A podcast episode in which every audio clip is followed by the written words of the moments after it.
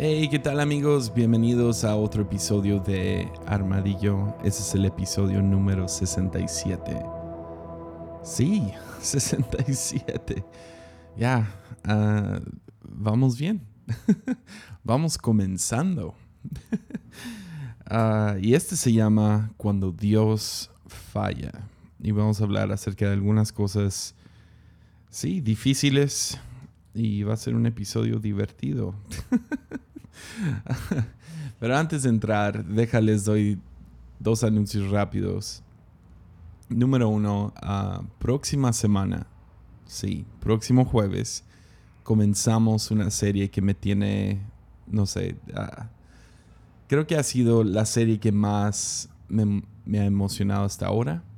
Y creo que va consecutivo porque me emocioné mucho de sacar la serie de Profetas. Si no lo han escuchado, te animo a ir a escuchar ese porque es, va muy a mano de este próximo, esta próxima serie que se llama El Antirreino. Y a lo mejor le da un poco más de, no sé, como que claridad a qué es lo que quería comunicar con profetas. Uh, después hicimos la serie de Místicos y uh, donde hablamos acerca de los personajes de la historia que más admiro y me fascinan y ahora es la tercera serie y cada uno lo he sacado diferente. La primera lo saqué uno diario por cinco días. Las, la segunda serie lo saqué todos de un jalón en un jueves, cinco episodios. Y ahora estamos con una nueva serie y son cuatro episodios, pero decidí sacarlos, o sea, semanalmente. Entonces van a salir cada jueves, parte uno, dos, tres, cuatro y así. Entonces, ah, ya estoy muy emocionado. Se lo, se lo mostré a mi esposa. Ella escuchó los primeros dos episodios y, sí, ella, ella fue la que me dijo esto, esto tiene...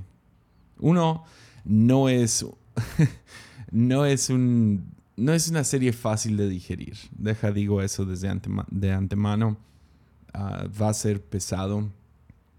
Y todo lo que estoy diciendo y haciendo en el episodio, lo digo de todo corazón, no es para condenar, pero si te trae convicción, qué bien, porque a mí me ha tenido con una terrible convicción. Entonces, estoy emocionado por compartirlo. Entonces, ya comienza próxima semana. Espéralo el jueves. Ahí va a estar disponible en donde sea que escuchas podcast. Antirreino. Y la segunda es, ah, es simple y es nomás un recordatorio de que tenemos, uh, tenemos la habilidad, bueno, hemos creado esta plataforma o esta, esta manera de poder apoyar el podcast y aprecio tanto a cada persona que da económicamente para que esto funcione. Por medio de dar, uh, he podido enfocarme más en hacer esto enfocarme en algunas cosas más en esto de crear contenido.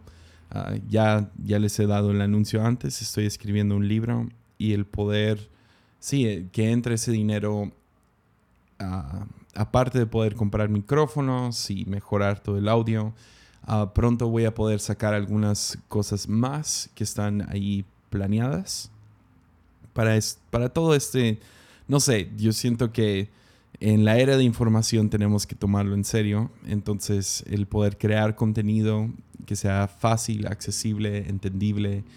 Y sí, al final del día, mi misión es, gente tiene que saber que son amadas.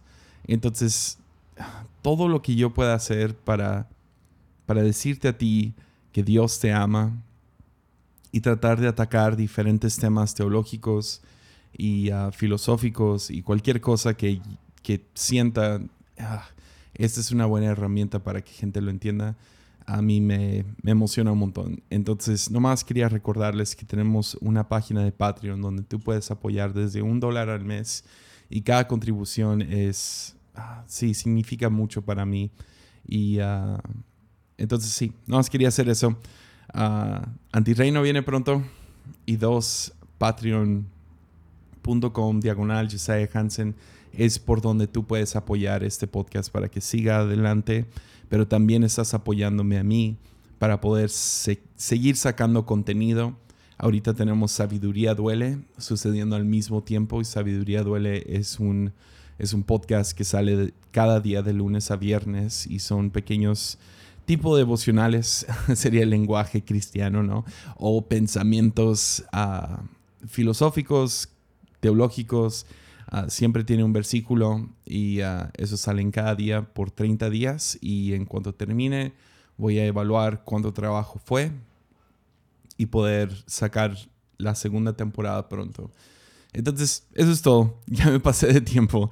ya, ya estoy pasando mucho tiempo de, anuncios. Entonces, ¿por qué no entramos a esta, este episodio que eh, sí, es, es, un episodio difícil, si le soy sincero. Entonces, ah, sé que va, va a mover algunos, algunas emociones por ahí. Entonces, ¿qué tal comenzamos? Va, venga. Pues, uh, ya, ¿qué tal comenzamos aquí? Diciendo esto. Yo creo que Jesús vino a darnos vida y vida en abundancia. Y esto yo lo tomo, y creo que estoy certero con esto, pero yo lo tomo como Dios quiere que yo tenga la mejor vida. Y no lo va a hacer mágicamente, sino nos dio una forma de vivir. Y esa forma de vivir no es necesariamente, hey, vas a tener un montón de dinero y todo te va a salir bien en la vida. Creo que he sido muy claro con eso en el pasado, con diferentes episodios y todo eso, y, predicando. Ah, pero sí creo que Cristo vino, Jesús vino para mostrarnos cómo ser un ser humano y vivir al máximo potencial de qué es lo que eso significa. Y con eso ah, vemos que hay un momento donde Juan el Bautista, el profeta que va delante de Jesús proclamando que ya, ah, abriendo brecha pues para que Jesús llegue e inicie su ministerio.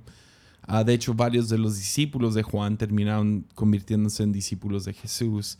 Y uh, Juan realmente, no sé, tiene la, Sí, cumple con su rol dentro de la narrativa de los evangelios de una manera increíble, pero al final de su vida, él todavía no sabe que es el final de su vida, pero va a ser muy cerca del final de su vida, pues lo arrestan y él empieza, empieza a dudar, empieza a dudar a Jesús, empieza a dudar todo esto y su llamado y todo lo que hizo.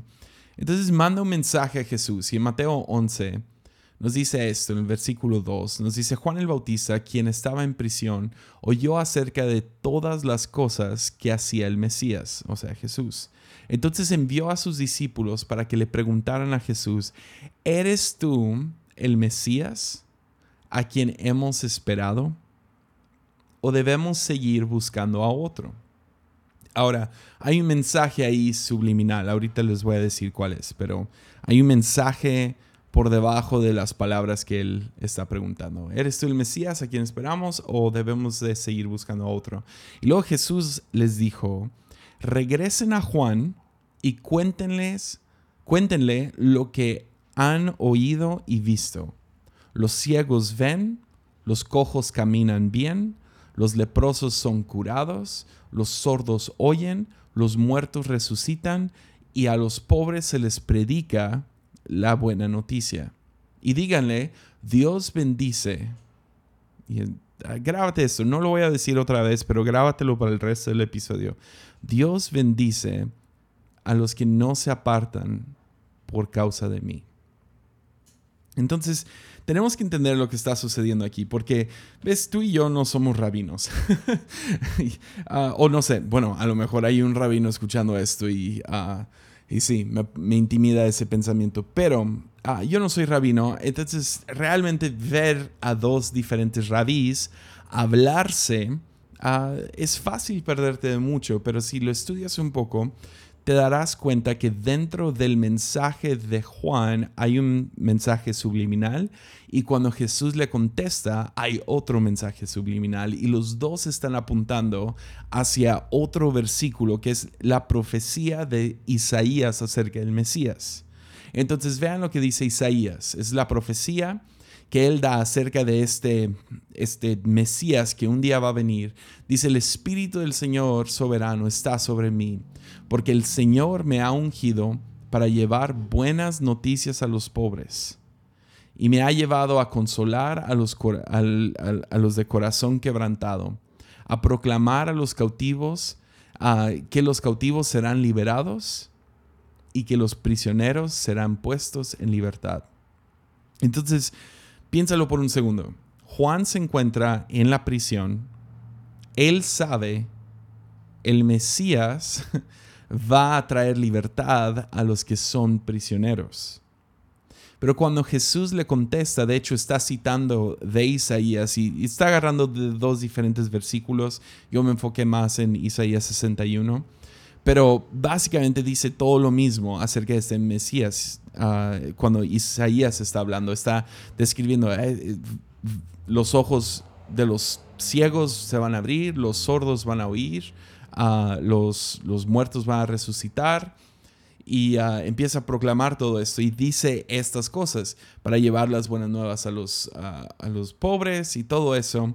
Y termina con los prisioneros serán puestos en libertad. Entonces Jesús contesta todo menos la parte donde dice y los presos serán libres. Ya. Entonces Jesús censura la parte de los prisioneros y agrega al final, uh, Dios bendice a los que no se apartan por mi causa, por, por causa de mí, los que, los que por mi culpa no se van. Entonces, en esencia, Jesús le manda este mensaje. Hey, uh, Juan, ya, uh, no vas a ser libre. De hecho, vas a morir en prisión. No, no, no te voy a sacar de esta. Y si seguimos leyendo la historia, vemos que Juan el Bautista muere justo después de esto en prisión. Ya. De hecho, si tú piensas que si nomás, si pensamos más bien, que si nomás sigo a Dios y sigo su voluntad y hago mis roles en, la, en el planeta, y hago lo que me toca a mí, lo que Dios me manda hacer, todo va a estar bien. Todo, todo me va a ir bien en la vida y Dios me va a rescatar de la prisión y todo va a estar bien. Pero lo que vemos en la Biblia es historia tras historia, donde eso no es la realidad. De hecho, una de las historias que más me acosa es la historia de, Moisés, uh, Moisés y, su final.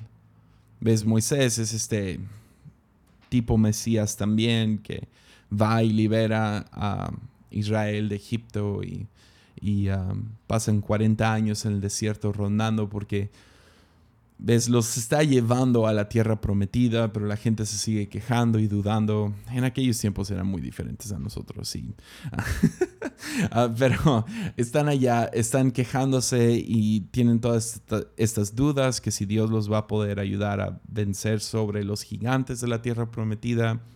Finalmente llegan al punto donde, ok, va, tenemos la fe, ya, ya aprendieron a confiar en Dios, llevan 40 años en el desierto, llegan a la frontera de esta tierra donde fluye leche y miel, donde hay pozos de agua profundos, donde hay casas enormes, donde, donde van a un día construir Jerusalén y el templo y van a ser una gran nación y todo eso.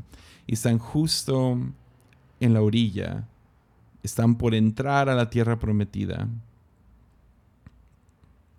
Y esto es como se acaba. Ese mismo día, dice Deuteronomio 32, 48 en adelante. Dice, ese mismo día, el Señor le dijo a Moisés, ve a Moab, a las montañas que están al, oriente del río, y sube el monte Nebo, que está frente a Jericó. Contempla la tierra de Canaán, la tierra que le voy a dar, que, que le doy al pueblo de Israel como su preciada posesión. Entonces morirás ahí. Ya en la montaña. Te reunirás con tus antepasados, tal como tu hermano Aarón, quien murió en el monte de Or y se reunió con sus antepasados. Pues los dos me traicionaron ante israelitas, ante los israelitas, en las aguas de Meribá, en Cades, en el desierto de Sin. Ahí ustedes no le demostraron mi santidad al pueblo de Israel. Así que verás la tierra desde lejos, pero no podrás entrar a la tierra que le doy al pueblo de Israel. Ah. o sea, qué, qué feo. Esta cosa que Moisés le ha dedicado toda su vida, 40 ah, años liderando a este pueblo y por algo que hizo unos 20 años antes, ahora no va a entrar a la tierra que tanto ha anhelado estar. Y Dios le dice, ya, aquí está la vista, pero no puedes ir. gracias. aquí está, solo un vistazo. Todas estas promesas tú no las vas a recibir. Ah. Ya, la, la, Biblia está llena de estas historias. O sea, vas con alguien como David, que su único anhelo era construir el templo del Señor.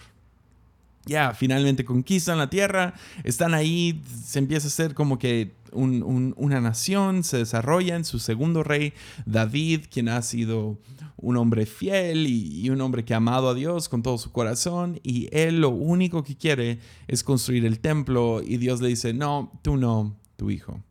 Ah.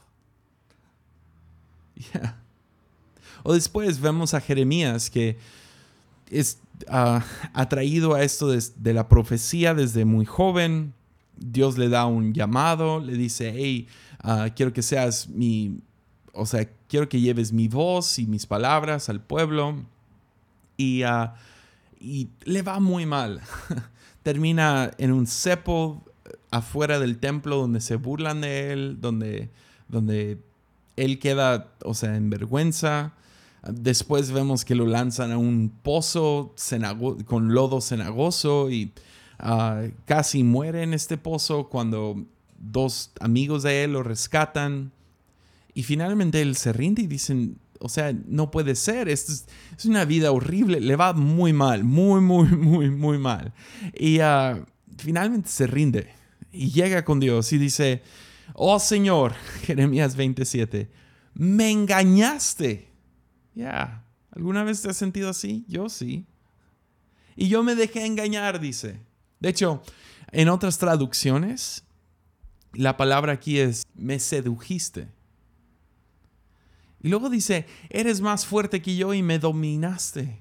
Ahora soy un objeto de burla todos los días, todos se ríen de mí. Ah. me engañaste. ¿Puedes escuchar la amargura en esta oración? O sea, yo pensé, me sedujiste, me, dijiste que, ah, no sé, me, me, llevaste a pensar que todo iba a estar bien, que todo iba a salir bien, que, que iba a tener una vida admirable y esto y lo otro, y que yo iba a ser tu voz, pero mírame. Ya. ¿Lo escuchas? ¿Escuchas la amargura? Me engañaste. Me engañaste. Ya. Después, ¿no? Vemos el, llamado de, de Dios a María que tenga un hijo y no sé, está, está muy bueno el llamado y todo eso. Y ella, ella le dice al Señor, cuando le dice, quiero que tengas a un bebé y esto y lo otro, y lo vas a nombrar así, y ella pregunta cómo, y él responde de manera muy ambigua, pues el Espíritu Santo, ah, pues gracias por, gracias por, por la claridad. Eh, y luego ella responde ante un llamado muy ambiguo, muy complicado, ella dice en Lucas 1.38, dice, soy la sierva del Señor. Que se cumpla todo lo que has dicho acerca de mí. Soy la sierva. Dice, ¿sabes qué? aquí estoy, lo que tú quieras hacer, aquí está mi cuerpo, aquí está mi futuro, mi vida, lo que tú quieras, aquí estoy.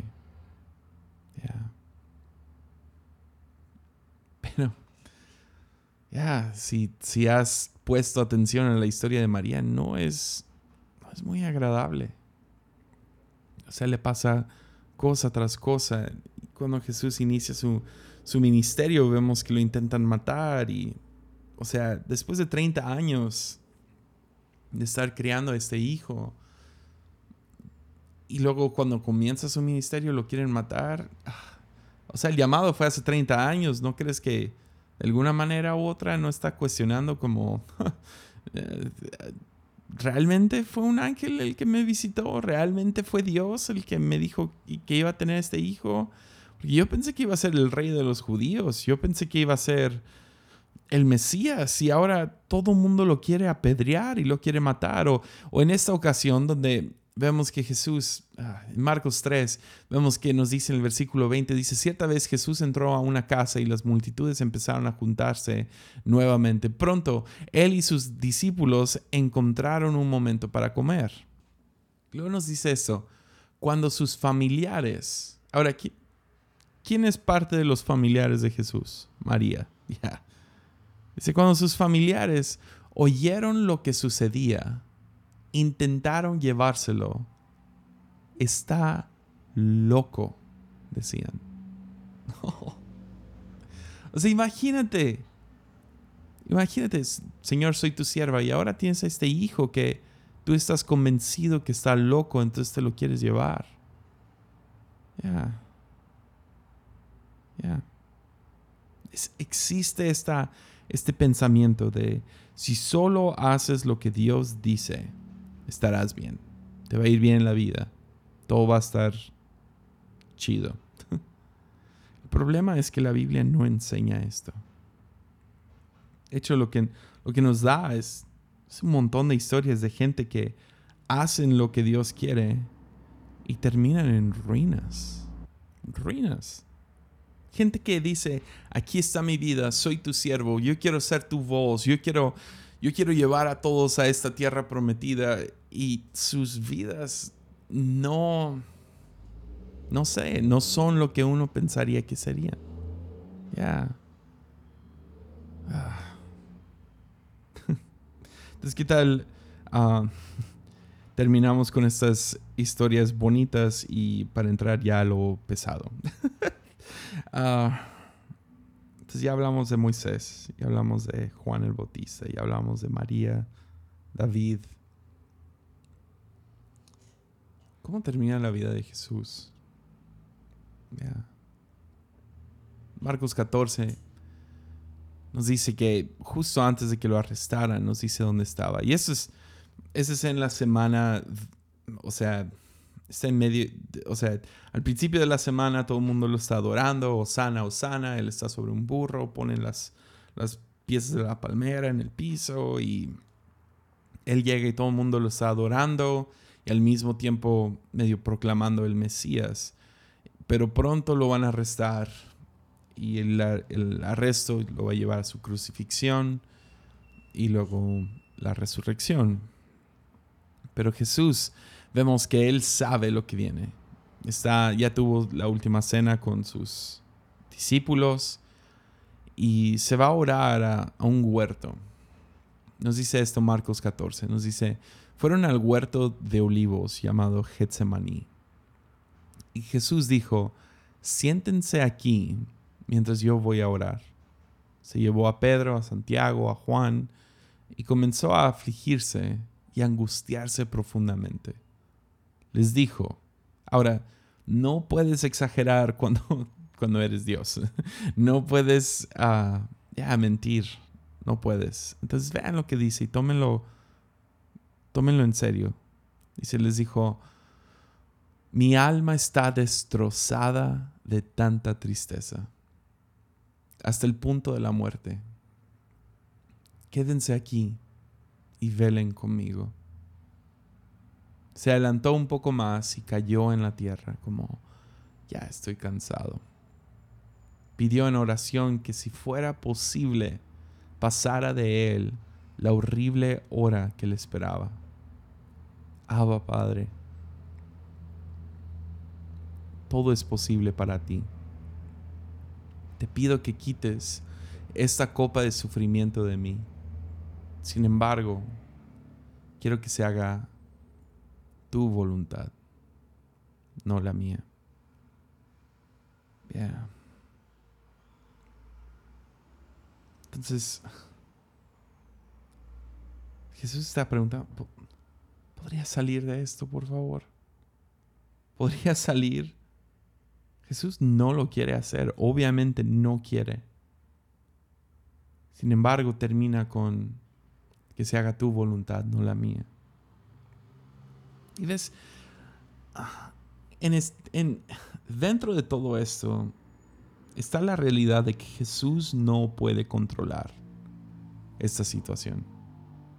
No puede controlar a Judas, a pesar que después autores de, o sea, los que escribieron la Biblia, o sea, los nuevos, los nuevos libros de la Biblia que saldrían después de esto, ah, argumentarían que Judas fue parte de todo el plan de Dios y esta onda, pero en el momento Jesús no puede hacer nada acerca de Judas. De hecho, cuando Judas viene, lo, lo besa, dice, amigo, como que en serio, no puede controlar a Judas no puede, no puede controlar a sus discípulos. O sea, creo que solo se queda uno, que es Juan. Pero la mayoría, en cuanto llega esta copa de sufrimiento, todos desaparecen. Vemos a Pedro que yo, yo voy a estar ahí hasta el final. Y en cuanto, en cuanto puede, él sale corriendo de ahí.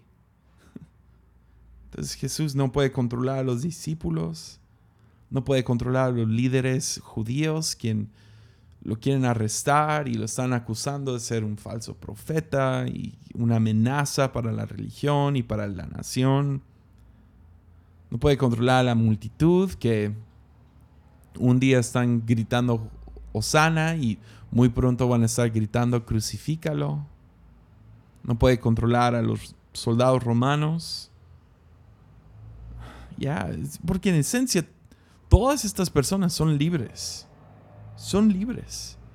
Entonces Jesús lo que está mostrándonos aquí es que se rinde porque no puede controlar la situación, no puede controlar a gente, no puede controlar, como les digo, a Judas, a los discípulos, a toda la gente involucrada en esta horrible, horrible circunstancia.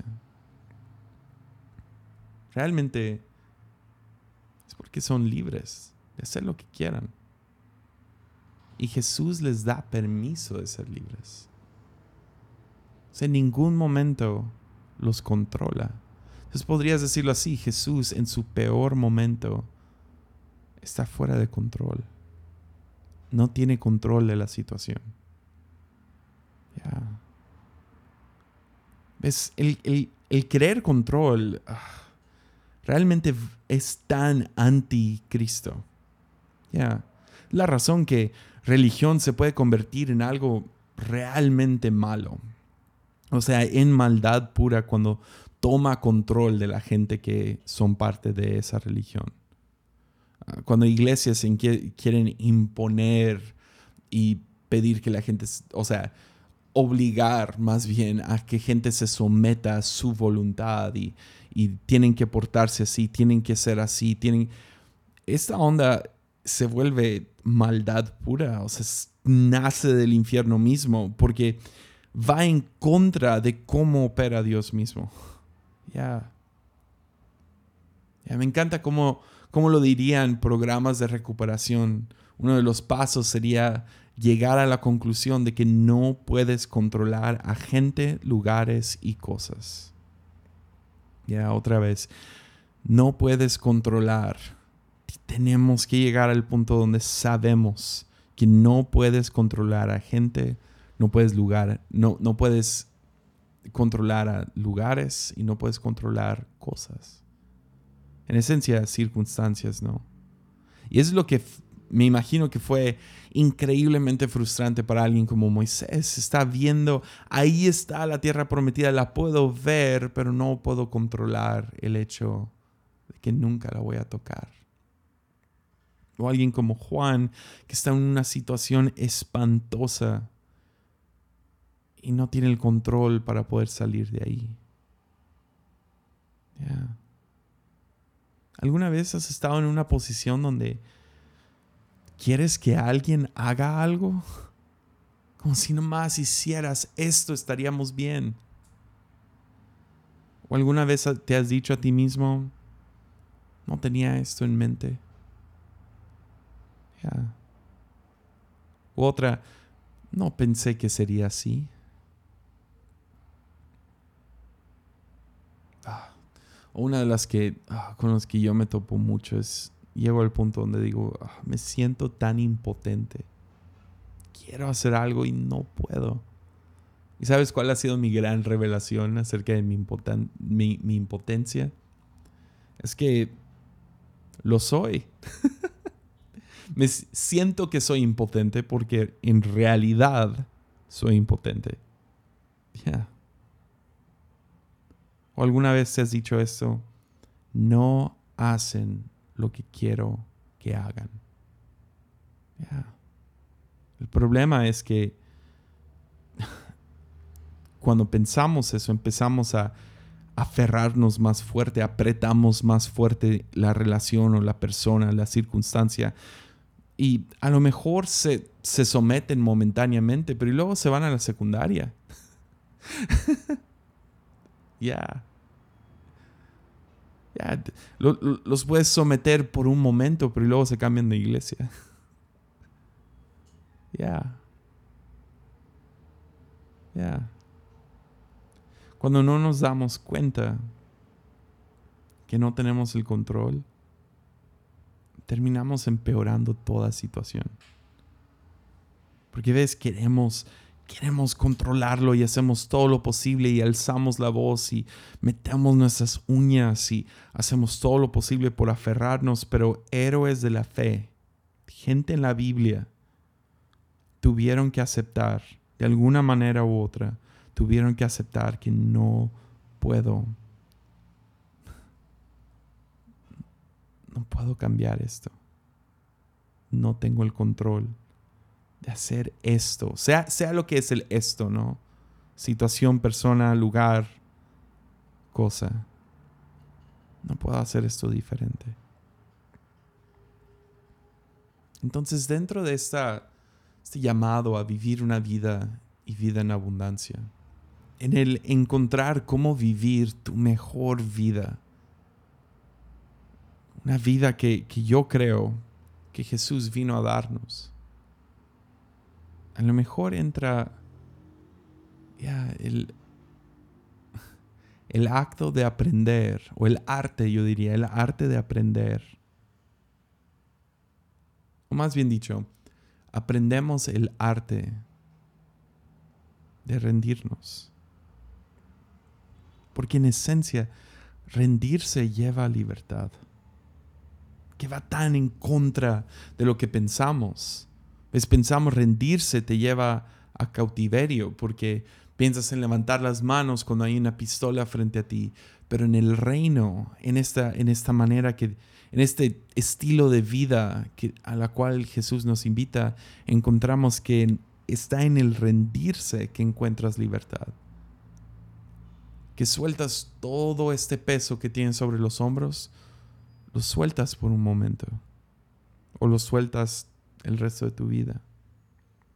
Pero el problema es que queremos ser el Dios de una situación.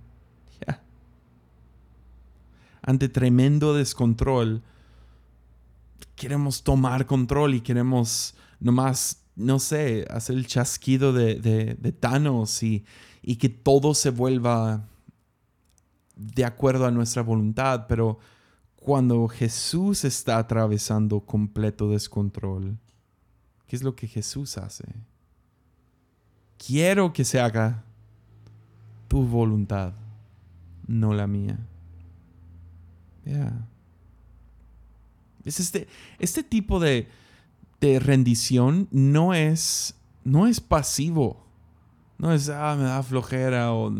No, no, no es, no es, no es pasivo y tampoco es indiferente. Jesús vocifica, habla su voluntad, dice, yo no quiero vivir la próxima, la hora que me espera, yo no quiero vivir lo que sigue, yo no quiero hacer esto. pero que se haga tu voluntad. Entonces, entonces, creo que la, la pregunta principal en cualquier situación difícil se vuelve esta. ¿Quién es Dios? Y la respuesta dicta el control y la rendición. ¿Quién es Dios? Es decir, soy honesto, cuando estoy yo ante una situación difícil y me toca estar en alguna situación difícil, no sé, a lo mejor realmente difícil, fácil unas seis veces al año. Alguna decisión, alguna situación, alguna persona que toma una decisión que dices, no. Alguien cercano a mí, alguien lejano a mí, pero todavía me afecta. Mi, mi primera, no sé, respuesta es querer tomar control. Intento tomar el control y ser Dios. Ya. No estoy, no estoy cómodo con el hecho de que Dios es Dios y yo no. Que yo no soy Dios en esta situación. Y hay situaciones difíciles. Esto va, esto va en, en, capas, ¿no? O sea, hay situaciones difíciles donde alguien, ah, sí, no te vio a los ojos o lo que sea, o alguien te dijo una mentirita blanca, pero luego hay muerte. Ya. Hay abuso sexual. Hay traición robo, hay adulterio. Y en esas situaciones, todo lo que quiero hacer es tomar control y me frustra que Dios no está haciendo lo que yo quiero que haga.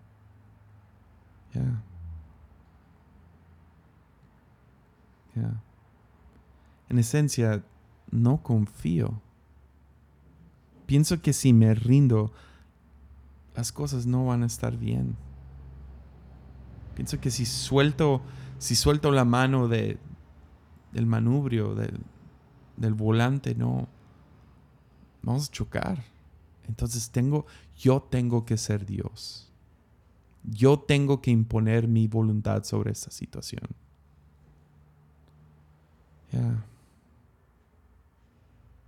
Por eso hay tanta verdad en, esos programas de recuperación que les digo. El llegar a la conclusión de que tú y yo no tenemos control.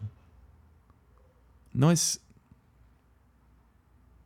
que no, simplemente no tenemos control de gente, de lugares, de cosas. A lo mejor tienes, tenemos control sobre nuestras reacciones, cómo le respondemos, cómo vamos a actuar en medio de esto.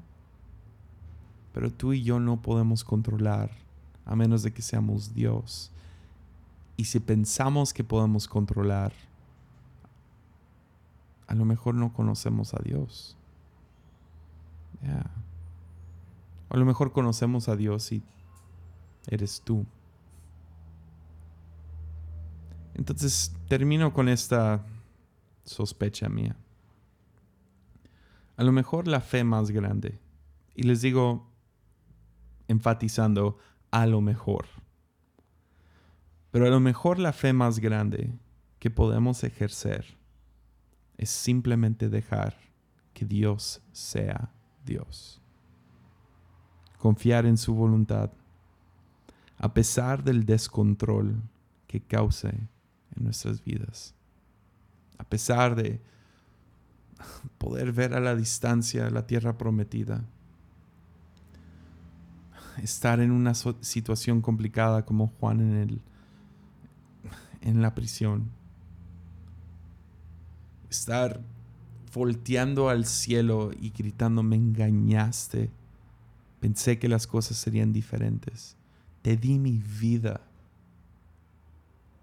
A lo mejor es confiar en su voluntad a pesar de este descontrol y dejar que Dios sea Dios. Entonces he llegado a la conclusión, por lo menos para mi vida, y te invito a adoptar esta convicción para tu vida. Pero yo pienso que Dios me falla cuando no hacen mi voluntad.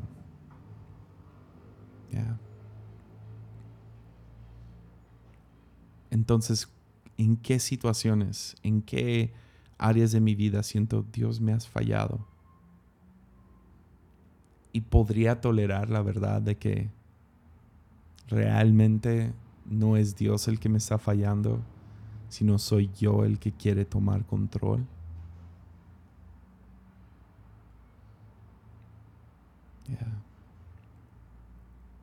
Entonces rara vez hago esto, pero déjame orar por todos los que están escuchando.